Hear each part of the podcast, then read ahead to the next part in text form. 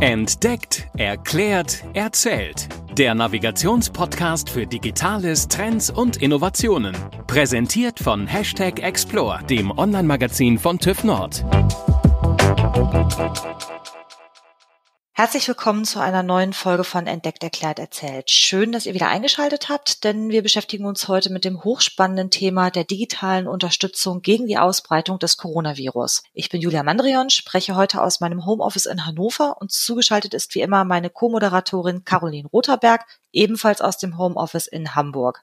Unsere beiden Gäste sind heute Philipp Nieting und Kenneth Ruiz-Eiro. Die beiden sind Teil des Projekts LabHive, einer Web-Applikation, die im Rahmen des Hackathons Wir vs. Virus der Bundesregierung ins Leben gerufen wurde.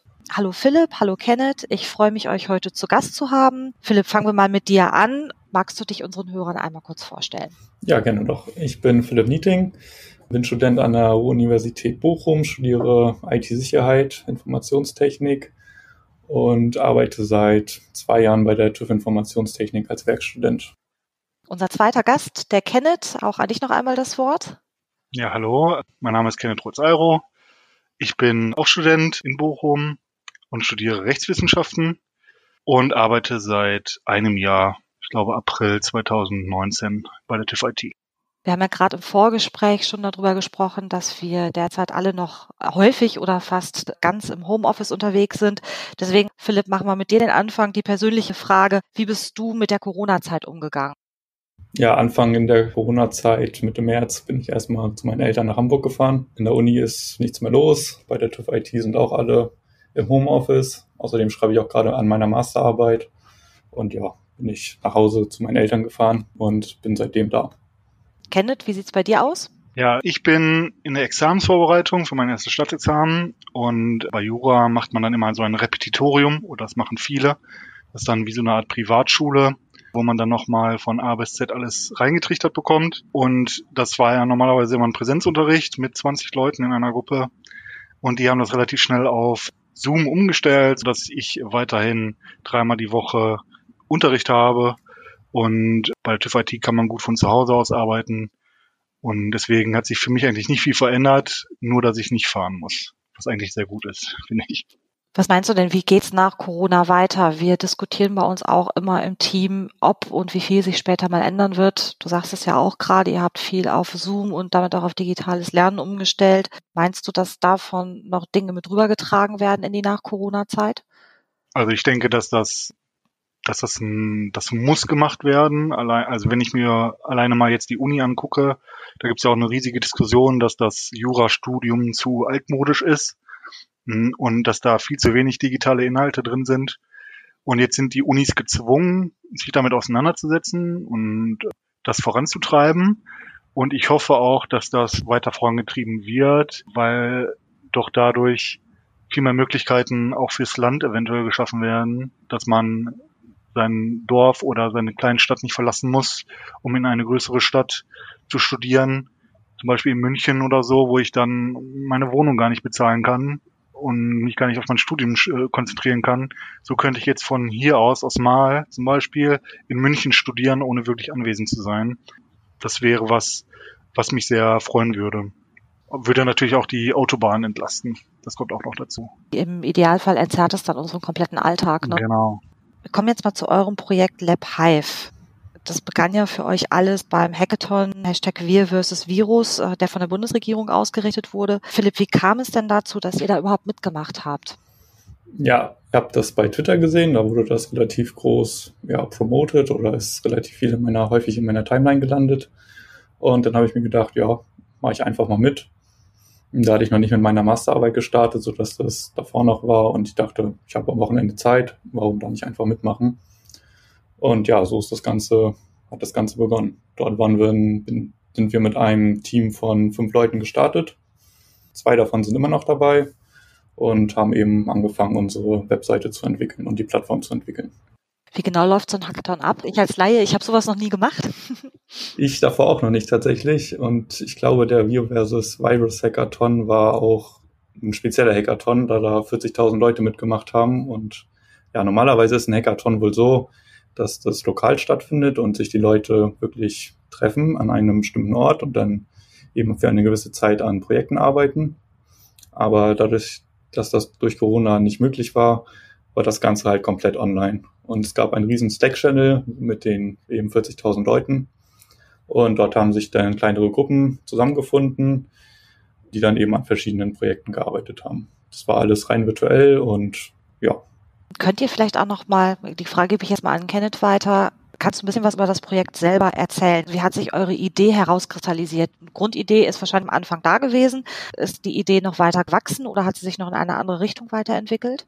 Ja, ich weiß nicht, ob ich da der richtige Ansprechpartner bin, weil ich tatsächlich bei dem Hackathon selber nicht mitgemacht habe. Ich kann ja gerne noch mal was dazu sagen, wie ich vielleicht dazu gekommen bin, weil ich ähm, habe den Hackathon auch gesehen und gedacht, ah, das wäre ja mal was, da könntest du ja mal mitmachen. Und dann habe ich aber noch mal überlegt und dann habe ich gedacht, was kann ich denn dazu beitragen? Ich bin künstlerisch nicht begabt, so dass ich jetzt irgendwelche Designs erstellen könnte. Datenschutz kann ich ein bisschen, aber das wird ja wohl in der Priorität nicht so hoch sein, habe ich mir gedacht. Und habe dann da nicht mitgemacht und umso glücklicher bin ich, dass der Philipp dann äh, nachher auf mich zugekommen ist. Und dann, dann bin ich, glaube ich, eine Woche später gestartet, mit ins Team gekommen und da stand die Grundidee. Und dann haben wir uns zusammen, also wir treffen, wir haben uns jeden Abend um 8 Uhr getroffen für so Daily Updates, um dann zu erzählen, was gerade so Neues war am Tag, was hat Philipp mit der Plattform erreicht oder äh, was macht das Marketing und so weiter und so fort. Und so kamen wir dann immer dazu, uns zu erzählen, was wir gemacht haben. Und so hatten wir dann auch immer die Gelegenheit, Ideen, die wir haben, direkt einzubringen in dem Daily war das nur so kurz, dass wir die, die Idee nicht in, im Detail besprochen haben, sondern das haben wir dann meistens auf so ein Saturday Sync gelegt, auf einem Samstag, wo wir dann so einen Workshop zusammen gemacht haben und da haben wir dann die verschiedenen Ideen rauskristallisiert und gedacht, wie gehen wir das jetzt an, was müssen wir dafür beachten und dann haben wir so Work Packages gemacht und die wurden dann abgearbeitet. Euer Projekt heißt LabHive. Erklärt uns doch mal, was LabHive genau ist. Was können sich unsere Hörerinnen und Hörer darunter vorstellen? Ja, die grundlegende Idee dahinter ist, dass wir drei Nutzergruppen zusammenbringen möchten. Das sind zum einen qualifizierte Freiwillige, die die Fähigkeiten haben, Tests für das SARS-CoV-2-Virus durchzuführen oder auf das Virus durchzuführen. Dann haben wir die Forschungslabore als zweite Nutzungsgruppe, Nutzergruppe, die momentan ja eingeschränkt arbeiten durch die Corona-Pandemie und eben viel im Homeoffice sind und Geräte, die dort rumstehen, sind ungenutzt und könnten für die äh, Diagnostik benutzt werden. Und zum anderen haben wir eben Diagnostikzentren. Das sind die Labore, wo die Tests hingeschickt werden und eben auf das Virus getestet wird. Und unsere Idee ist so ein bisschen, dass wir ähm, die verfügbaren Ressourcen, die vorhanden sind, was die Geräte aus, die ungenutzten Geräte aus den Forschungslaboren, die qualifizierten Freiwilligen, die momentan im Homeoffice sind und Zeit haben, sind, mit den Diagnostikzentren zusammenbringen möchten, sodass eben die verfügbaren Ressourcen bestmöglich ausgenutzt werden. Aus wie vielen Leuten besteht euer Team? Ich glaube, wir sind zehn feste, so ein, so ein Kern, so eine Kerngruppe von zehn Leuten aus verschiedenen Bereichen. Haben wir ein UI, UX-Designer, der kümmert sich um das Interface, wie das aussieht. Haben wir den äh, Philipp, ähm, der sich ein bisschen um die Plattform kümmert und die IT-Sicherheit mit reinbringt. Dann haben wir einen, ich hoffe, das ist richtig, Wissenschaftskommunikator, der das studiert hat. ich, da könnte ich mich auch falsch liegen. Auf jeden Fall macht er sehr schöne Designs und hat alles im Überblick, wie man kommuniziert und was gut war, was schlecht war und so weiter. Das ist sehr hilfreich. Dann haben wir verschiedene, wir haben einen Wissenschaftler dabei, einen Laborchemiker, nee, Lebensmittelchemiker, so. Der hat ein riesiges Netzwerk, was wir ähm, gut nutzen können. Eine Virologin, die gerade im PhD ist, glaube ich, die sitzt gerade auch im Ausland und macht da ihre Doktorarbeit.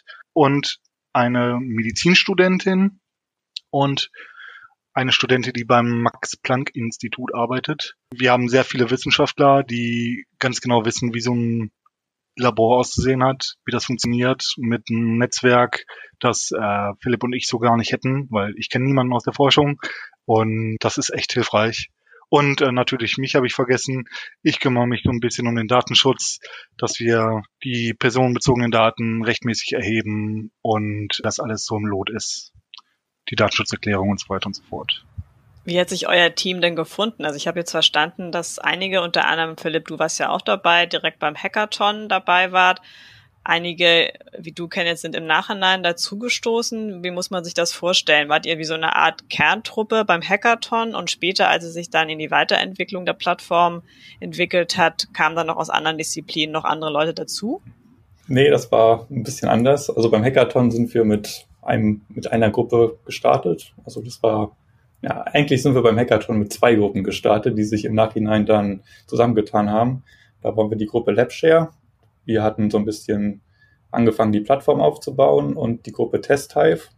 Da kommen die ganzen anderen Leute her, die Kenneth eben erwähnt hat. Ähm, die haben das Ganze ein bisschen wissenschaftlicher angegangen.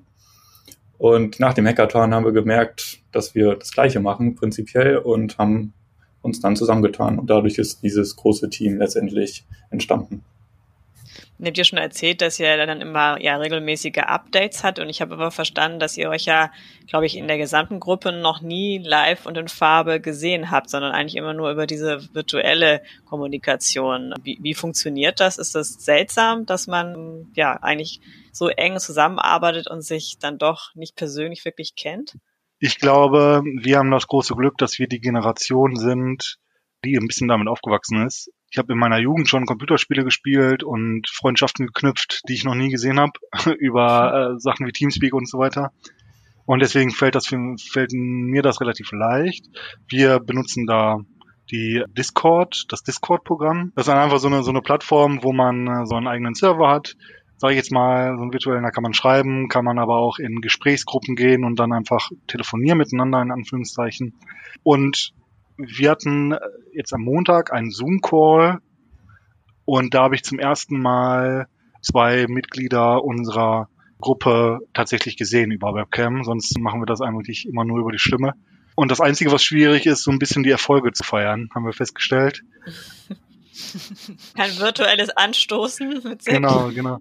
Wir haben jetzt schon mal äh, zusammen dann äh, virtuell ein Spiel gespielt, mhm. äh, über so eine Webseite, dann alle zusammen ein Bierchen getrunken und so. Das müssen wir auf jeden Fall öfter machen. Und äh, ja. Aber so klappt das ganz gut eigentlich.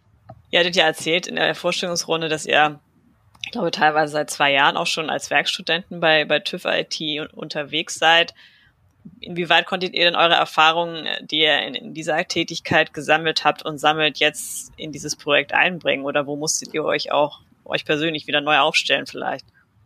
Was ich bei der TÜV IT mache, ist Webseiten auf Sicherheitslücken zu untersuchen.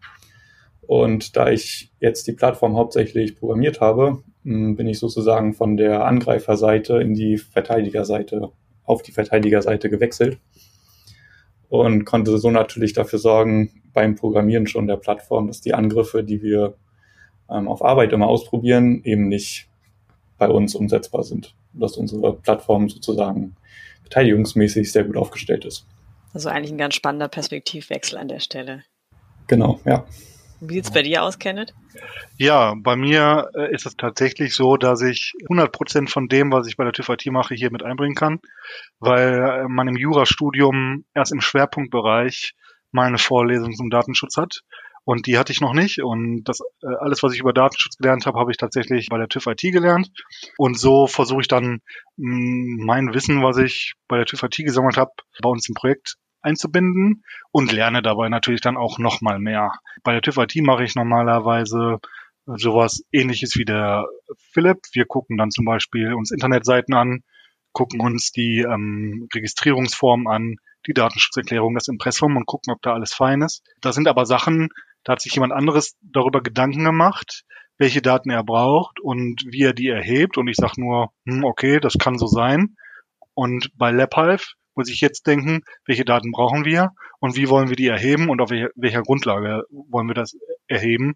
Und äh, dadurch, dass unsere Plattform komplett kostenlos ist und eigentlich keine Gewinnerzielungsabsicht hat, ist da dann nochmal so eine kleine juristische Hürde, wie ich das dann mache.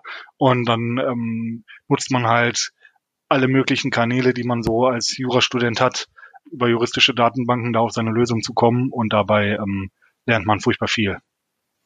Ja, ich könnte mir vorstellen, dass sicherlich auch im Austausch mit den anderen Kollegen, ne, dass man wahrscheinlich auch in Disziplinen Einblick bekommt, die einem vorher fremd sind und generell der Wissenshorizont sich nach oben entwickelt, oder? Ja, ja, auf jeden Fall. Also ich, man, der best, also der Blickwinkel auch auf der Arbeit jetzt bei der TVT hat sich so ein bisschen verändert. Ich glaube, der ist jetzt ein bisschen besser geworden dadurch, dass ich das mal gemacht habe einfach. Kann ich jetzt besser sehen, wo ich bei LabHive zum Beispiel Probleme hatte, kann ich jetzt natürlich bei dem Kunden von der TIF IT nochmal genauer hingucken und sehen, ah, da hatte ich Probleme, wie hat der das denn gelöst und hat der Kunde das überhaupt gelöst und so weiter und so fort. Also das glaube ich sehr hilfreich für mich persönlich. Ja, so mit eurer Expertise, die ihr da reingepackt habt, muss LabHive ja auf jeden Fall sicher sein, dass da nichts schiefgehen kann, weder auf Datenschutzseite noch auf der, der Sicherheit der Plattform selber.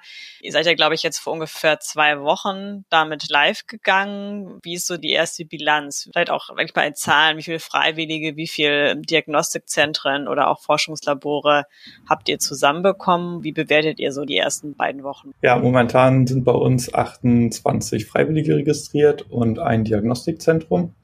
Vielleicht nochmal ganz kurz eingeschoben. Was ist ein qualifizierter Freiwilliger? Also was muss man sich vorstellen? Ist das praktisch jemand, der eine medizinische Ausbildung hat oder was genau muss derjenige mitbringen? Derjenige sollte in der Lage sein, Tests auf das SARS-CoV-2-Virus durchzuführen. Also das beinhaltet PCR-Analyse zum Beispiel. Was ist das?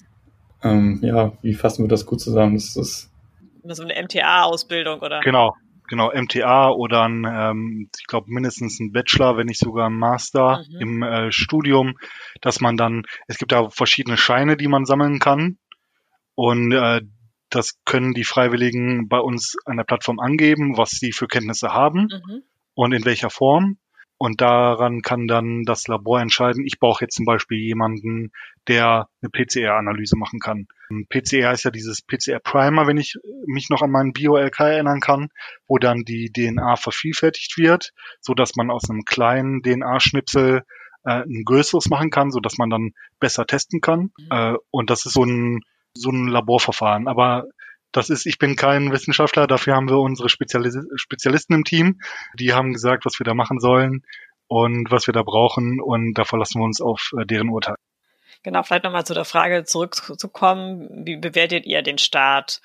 Du hattest ja gerade angefangen zu erwähnen, wie viele sich jetzt schon gemeldet haben. Seid ihr zufrieden mit dem Start oder was, was könnte sich noch verbessern? Wir haben momentan 28 registrierte Freiwillige bei uns, ein registriertes Diagnostikzentrum und das sind so die Ergebnisse, die wir erzielt haben, dadurch, dass wir unsere Plattform an verschiedenste E-Mail-Verteiler geschickt haben, hm, wo sich dann eben Studenten oder andere qualifizierte Freiwillige darauf reagiert haben und sich bei uns registriert haben. Ja, wir wollen das natürlich in Zukunft weiter ausbauen und werden mal schauen, wie sich das entwickelt in den nächsten Wochen. Ich hatte gelesen, dass ihr auch auf europäischer Ebene weitergehen wollt. Ähm, was, was genau habt ihr davor? Wird das wieder ein Hackathon werden, aus dem ein, ein neues Projekt äh, sich entwickelt oder wird das eine Weiterentwicklung von LabHive werden? Wir hatten da letzte Woche im Team drüber gesprochen und sind, glaube ich, auf dem Nenner gekommen, dass wir nach und nach nebenbei sozusagen gucken wollen, dass wir das auf europäisches, auf das ähm, zum Beispiel auf Frankreich ausweiten möchten, dass das aber keine Hauptpriorität ist, sondern dass es das ein bisschen nebenbei läuft, ein bisschen smoother, wie man das so nennt. Aber wir wollen unsere Plattform dahingehend natürlich ähm, weiter verfolgen, um zu gucken, falls eine zweite Welle kommt, möchten wir natürlich äh, da sein, dass man uns nutzen kann. Das ist die Hauptpriorität. Erstmal ist in Deutschland, aber ins Ausland zu gehen, ist eine Option, die wir uns offen halten wollen, die wir jetzt aber nicht sehr forcieren. Gut, aber es ist ja sicherlich ein guter Plan, jetzt erstmal, was denn das Wort ist, zu testen, wie es sich hier entwickelt. Und natürlich hoffen wir alle, dass es nicht zu einer zweiten Welle kommt, aber dass dann vielleicht schon Erfahrungen wirklich gesammelt worden sind, die dann auch in einen erweiterten Lounge äh, aus, sich auswirken können. Genau. Ja, zum Abschluss des Gesprächs würde ich gerne nochmal, wenn ihr mögt, eine Einschätzung von euch bekommen, generell zum Thema digitale Bekämpfung. Wir haben ja beispielsweise aus Südkorea gehört, dass dort sehr früh, als dort äh, Covid-19 ausgebrochen ist, eine Tracing-App eingesetzt wurde. Ich glaube in Island auch, wo auch soweit man es hört, sehr viel positive Erfahrungen damit gemacht worden sind und die Eindämmung des Virus auch vermeintlich schneller ging als in anderen Ländern.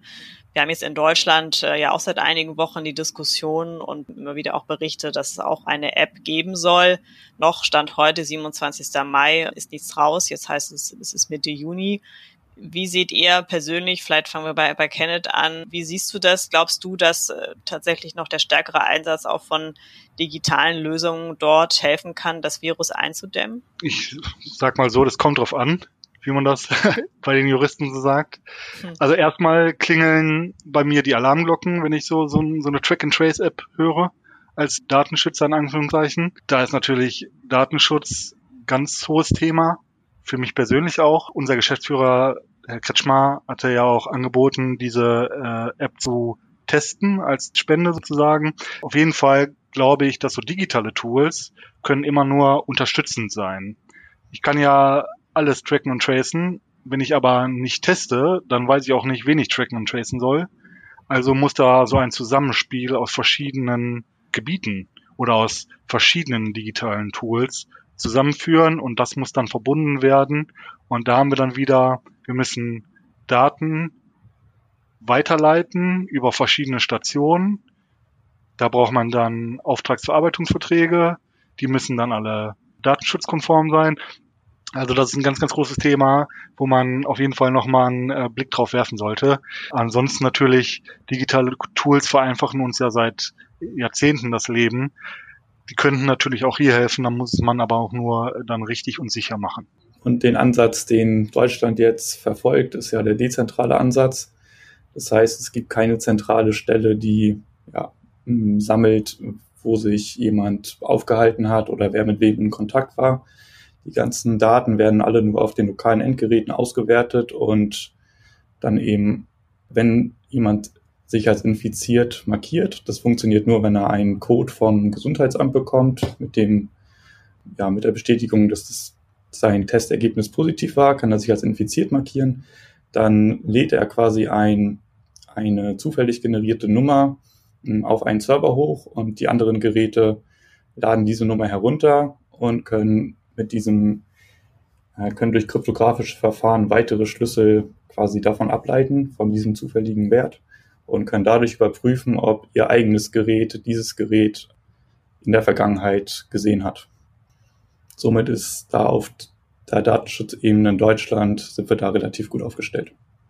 Wie das im Detail dann natürlich aussieht, wo die Daten genau hingeschickt werden und so, äh, müssen wir sehen.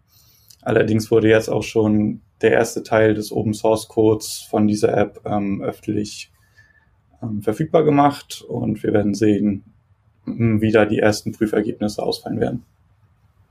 Ja, das, das bleibt, glaube ich, spannend. Vielen Dank dafür eure Einschätzung. Wir werden also in den nächsten Tagen sehen, wie sich das dann tatsächlich weiterentwickelt und auch, wenn es dann irgendwann rauskommen sollte, die App, wie auch die Akzeptanz äh, bei den Leuten ist. Vielleicht nochmal ganz kurz zu LabHive zurückzukommen. Habt ihr eigentlich auch eine App oder ist es Plattform über eine URL, die ich da erreichen kann? Genau, momentan haben wir eine Web-Applikation, wie man das so schön nennt. Mhm. Der Vorteil ist, dass es eben auf jedem Endgerät funktioniert, sowohl auf Desktop-Geräten als auch auf mobilen Smartphones. Und somit sind wir einem, für ein breites Publikum verfügbar. Wir werden ja auf jeden Fall den Link auch in die Shownotes packen. Und ich könnte mir vorstellen, bei diesem Thema gibt es vielleicht auch den einen oder anderen Hörer, der gerne nochmal genauer einsteigen möchte, der sich natürlich vielleicht auch, auch melden möchte, da mitmachen. Wie seid ihr beiden zu erreichen? Fangen wir mal mit Philipp an. Wahrscheinlich Twitter, oder? Weil ich vorhin schon gehört habe, dass du da aktiv bist und den Hackathon für dich herausgefunden hast. Ja, auf Twitter bin ich verfügbar, at Kawaku, quasi so, wie man es ausspricht. Ihr könnt uns auch gerne eine E-Mail an unsere ja, E-Mail-Adresse schicken, info at labhive.de. Dort sind wir auch per Mail erreichbar. Oder auch über den Twitter-Account von LabHive, lab-hive. Ah, okay. Ähm, ja, dort sind wir auch verfügbar. Genau. Wir sind auch bei LinkedIn mit LabHive. Ich persönlich habe nicht so viel Social Media. Ich bin nur bei LinkedIn, glaube ich. Ja, da kann man mal nach mir suchen, aber ich glaube, ich habe mich da so eingestellt, dass man mich nicht sehen kann, glaube ich. der, der, Datenschützer halt, ne? Genau, genau. Ja. super. Also zumindest gibt es jede Menge Gelegenheiten, euch zu erreichen. Und ich äh, glaube, ich spreche da auch in Julias Namen. Wir wünschen euch natürlich weiterhin viel Erfolg. Zwei Wochen ist es eine kurze Zeit, die ihr live seid. Und das wird sicherlich sich noch stetig ausbauen lassen. Also alles Gute für euer Projekt was sicherlich sehr vielversprechend ist. Und nichtsdestotrotz hoffen wir natürlich auch, dass es keine weiteren großen Wellen gibt. Aber das Wissen, was ihr da angesammelt habt, kann sicherlich auch auf andere Projekte übertragen werden. Vielen Dank auch, liebe Hörerinnen und Hörer, dass ihr bis zum Ende durchgehalten habt und das Thema Corona wird uns sicherlich noch weiter begleiten und trotzdem ist es die Möglichkeit, auch immer wieder kleine Nischenprojekte vorzustellen und zu gucken, was sich da an vielen Stellen entwickeln lässt. Ja, vielen Dank nochmal fürs Zuhören. Ihr würdet uns einen riesigen Gefallen tun, wenn ihr uns beispielsweise auf iTunes eine Bewertung hinterlasst, gerne auch mit fünf Sternen und wenn ihr auch ansonsten Anregungen, Ideen habt, welche Themen wir nochmal aufgreifen aufgreifen könnten. Meldet euch gerne, guckt auch gerne bei Hashtag Explore, unserem Online-Magazin, vorbei. Und dann würde ich sagen, bis zum nächsten Mal. Tschüss. Tschüss. Tschüss. Das war Entdeckt, Erklärt, Erzählt. Der Navigationspodcast für Digitales, Trends und Innovationen. Präsentiert von Hashtag Explore, dem Online-Magazin von TÜV Nord explore-magazin.de Música